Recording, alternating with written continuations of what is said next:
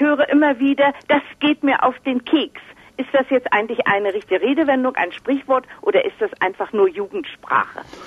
Das sind jetzt keine Gegensätze, denn auch Jugendsprache hat zu wunderbaren Redensarten geführt und man geht davon aus, dass dieser Ausdruck, der in Berlin modern geworden ist, so ungefähr um 1900, äh, wahrscheinlich aus der Jugend oder zumindest aus der Umgangssprache kommt.